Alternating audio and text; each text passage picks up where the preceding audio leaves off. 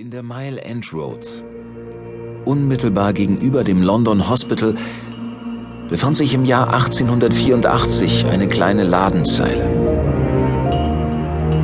Darunter war die verkommene Räumlichkeit eines ehemaligen Gemüseladens, die seit geraumer Zeit zum Verkauf stand. Mit Ausnahme der Tür zeigte sich die komplette Hauswand durch ein großes bemaltes Tuch verhängt, das mit einem grausigen, primitiv ausgeführten Bildnis dessen geziert war, das im Ladeninneren auf Schaulustige wartete. Es war das überlebensgroße Porträt einer grotesk verunstalteten, halb menschlichen, halb tierhaften Erscheinung. Der Elefantenmensch. Das ist das Grauen in Person, Dr. Travis. Ich gehe dort nicht mit hinein. Warst du nicht derjenige, der mir von dieser Kreatur berichtet hat, als gäbe sie Anlass zur Belustigung? Ja, Sir, ich gestehe. Ich habe vielleicht etwas angegeben. Wir waren doch zu viert, als wir dieses Monster auf dem Jahrmarkt sahen. Da waren wir mutig und machten uns lustig. Aber hier und ohne meine Freunde ist mir nun doch nicht wohl. Ah, nun also. Was hast du genau mit dem Schausteller ausgehandelt? Ein Schilling? Ja? Ja, Sir. Aber dafür sind Sie auch einziger Gast der Vorführung. Ach, und Mr. Noakes. So heißt der Besitzer. Gut. Danke. Vielen Dank, Sir. Verlier das Geld nicht. Nein, Sir. Ja. Was ist? Auf Wiedersehen, Sir. Gott beschütze Sie, Sir. Was sagt Oh. man dazu? Der Junge hat offensichtlich Respekt vor Ihnen. Äh, ich bin Dr. Frederick Travis. Guten Tag. Noakes. Mir ein Vergnügen. Bitte kommen Sie doch rein. Sie werden es nicht bereuen.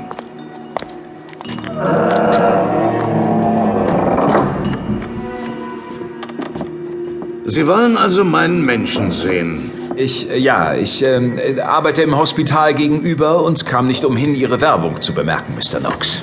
Furchteinflößend, nicht wahr? Doch ist dies Bildnis nichts als ein matter Abglanz des wahren Schreckens, des Abgründigen und unfassbar Widerwärtigen, das Ihnen Ihre Augen nun im Begriff sind zu offenbaren. Nichts wird danach noch wie vorher sein. Nun ja, ich bin Arzt, Mr. Noakes, und hauptsächlich an medizinischen Aspekten interessiert. Ja, Ist es möglich, dass Dinge außerhalb des Rationalen existieren? Außerhalb des Erklärbaren?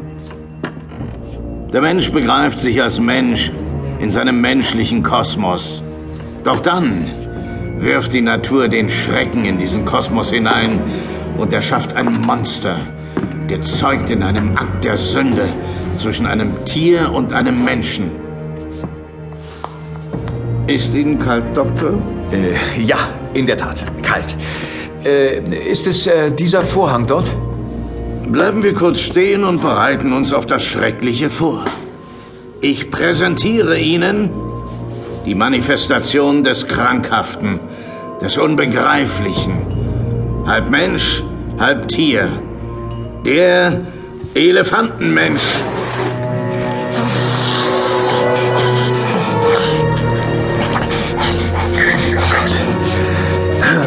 Aufstehen.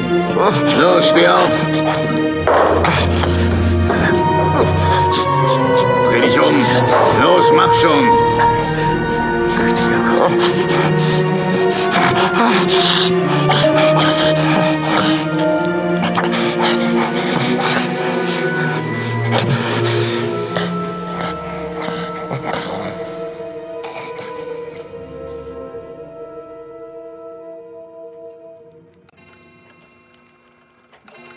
Gibt es einen Namen für diese Krankheit? Eine besonders ausgeprägte Form der sogenannten Elephantiasis. Kopf und Körper sind auf das Absonderlichste fehlgebildet.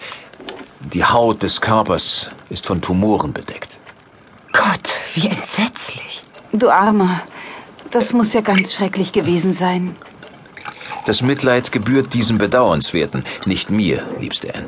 Natürlich, Lieber. Ich meine ja nur. Möchtet ihr noch etwas Punsch? Danke, Carol. Ja, bitte. Glaubst du denn, dieses Wesen. Nimmt es überhaupt Kenntnis von seinen Umständen? Du, du meinst, ob es einen klaren Verstand besitzt? Ja.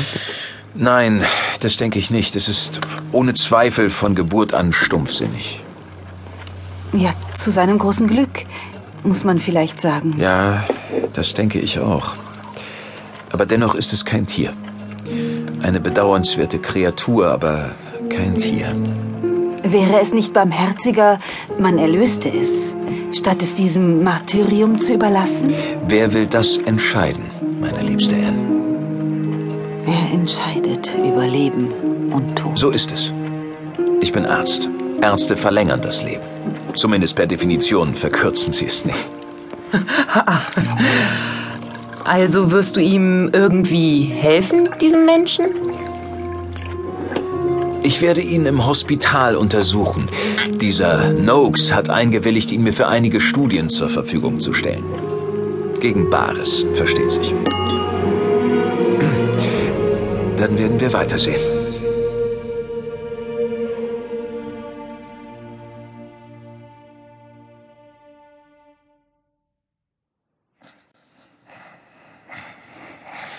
Es ist mir lieber, wenn ich bei der Untersuchung allein mit ihm wäre, Mr. Noakes. Wieso das denn? Das ist mein Mensch. Dem ist nichts peinlich, nicht von mir.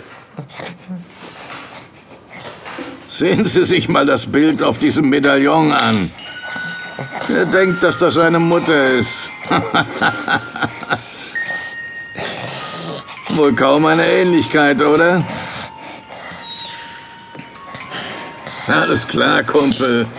Wollt's dir ja gar nicht wegnehmen. Hier hast du's zurück. Mr. Noakes, seine Krankheit ist nicht übertragbar. Es lässt sich durchaus denken, dass... Ach, kommen Sie. Sehen Sie sich die Frau doch mal an. Eine Schönheit wie die bringt wohl kaum ein Kind wie den da zur Welt. Was für ein Arzt sind Sie eigentlich?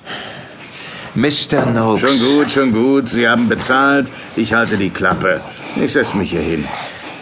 Mr. Noakes, das hier ist ein erwachsener Mann und Sie sind nicht seine Mutter. Akzeptieren Sie bitte, dass ich die Untersuchung auf meine Weise vornehmen möchte. Meinetwegen. Gut. Aber machen Sie mir ja nichts kaputt an ihm. Äh, ach, ähm, Mr. Noakes, hat er einen Namen? Ein was? er ist der Elefantenmensch, das wissen Sie doch. Einen richtigen Namen. Ja, den hat er. Ich weiß nicht viel über ihn, außer dass er 21 ist. Und einen Namen hat er natürlich. Ich darf vorstellen, Merrick.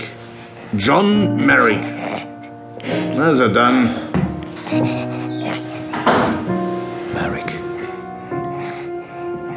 John. Gut. Gut, ähm, John.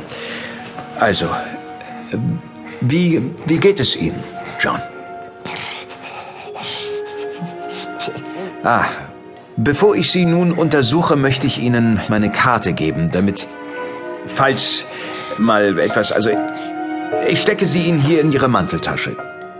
Ist das in Ordnung?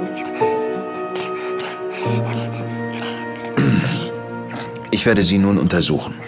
Haben Sie keine Angst. Ich werde Ihnen nicht wehtun.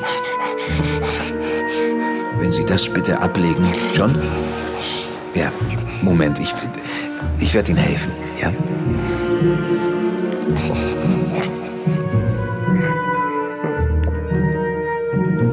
Ich untersuchte die arme Kreatur. Insgesamt dreimal. Die Vorkehrungen, die nötig waren, ihn aus seinem Ausstellungsraum hinüber in die Räumlichkeiten der Klinik zu schaffen, waren durchaus aufwendig. Denn er konnte sich in den Straßen nicht zeigen. Sein groteskes Äußeres suchte er daher unter einer nicht minder erschreckenden Verkleidung zu verbergen.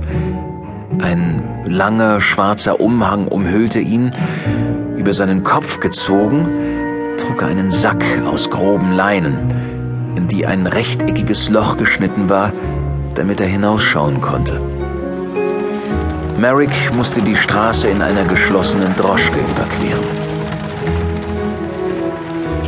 Am Tag nach der dritten Untersuchung war der Laden plötzlich geräumt. Die Ausstellung war bereits des Öfteren wegen